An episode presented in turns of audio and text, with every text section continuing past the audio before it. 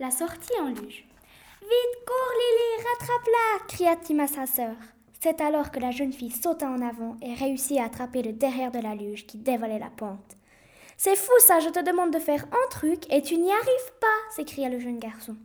Oui ben, ça va, hein. j'ai réussi à l'avoir, ta luge, répliqua la fillette. Tim, âgé de 13 ans, et Lily, âgée de 8 ans, étaient en vacances à la montagne avec leurs parents. Il y avait de la neige tout autour d'eux. Lily, avec sa petite taille, en avait jusqu'aux hanches. Ok, d'accord. Alors, on est où maintenant se révolta le garçon? On est loin des pistes, te signale. Tim n'obtient pas de réponse, mais à la place, un gros craquement se fit entendre, qui venait du haut de la montagne. C'est. C'était quoi ça? demanda Lily. Je sais pas. Ah, regarde À une centaine de mètres des deux enfants, une énorme avalanche arrivait droit sur eux. Grimpe sur la luge cria Tim. Dans la poudreuse, il n'allait pas très vite. Alors le garçon prit sa sœur par le bras et les deux enfants se mirent à courir. Le rugissement de l'avalanche les rattrapait. Alors Lily tourna brusquement et ils s'engouffrèrent dans une grotte que la fillette avait repérée en début d'après-midi quand ils étaient partis pour faire de la luge. Ils s'engouffrèrent dans la caverne juste avant que la neige bloque la sortie. Les deux enfants s'arrêtèrent essoufflés. Le cœur de Lily battait la chamade. Quelques minutes plus tard, après avoir pris conscience de ce qui leur arrivait, Tim demanda Ça va euh, ouais. Et toi? Ouais.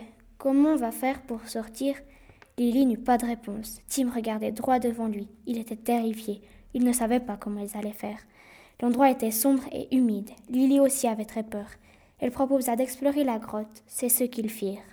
Dans l'obscurité, ils tâtaient les parois froides. Le tunnel leur paraissait interminable. Ils étaient désespérés. J'ai froid et je vois rien, gémit Lily. Arrête de te plaindre et avance, répondit sèchement le garçon. Après une dizaine de minutes, les deux enfants commencèrent à apercevoir de la lumière. Et là, à quelques mètres d'eux, La sortie s'écrièrent-ils en chœur. Ils se mirent à courir, le soleil du soir les éblouir. Arrivés dehors, ils s'arrêtèrent.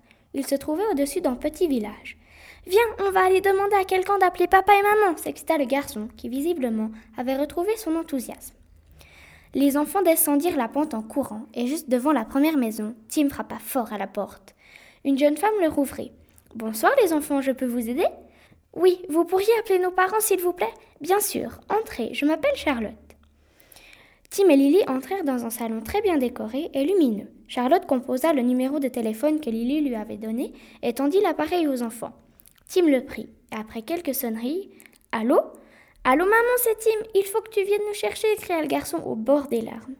Calme-toi, où es-tu? Ta sœur va bien? Après avoir donné quelques informations à sa mère et donné l'adresse d'où ils étaient, Tim éclata en sanglots. Les deux enfants se prirent dans les bras en attendant l'arrivée de leur maman. Un quart d'heure plus tard, elle arriva. Le frère et la sœur lui sautèrent dans les bras. Ils étaient tellement heureux de la revoir. Après avoir eu quelques explications et avoir remercié Charlotte, Claire ramena ses enfants au chalet. Le soir, aux informations, Tim et Lily apprirent que l'avalanche n'avait pas fait de trop gros dégâts, mais que les recherches étaient en cours pour trouver de potentielles victimes. Eux, en tout cas, à part un gros rhume, ils s'en sortirent indemnes. Méline, 8P3.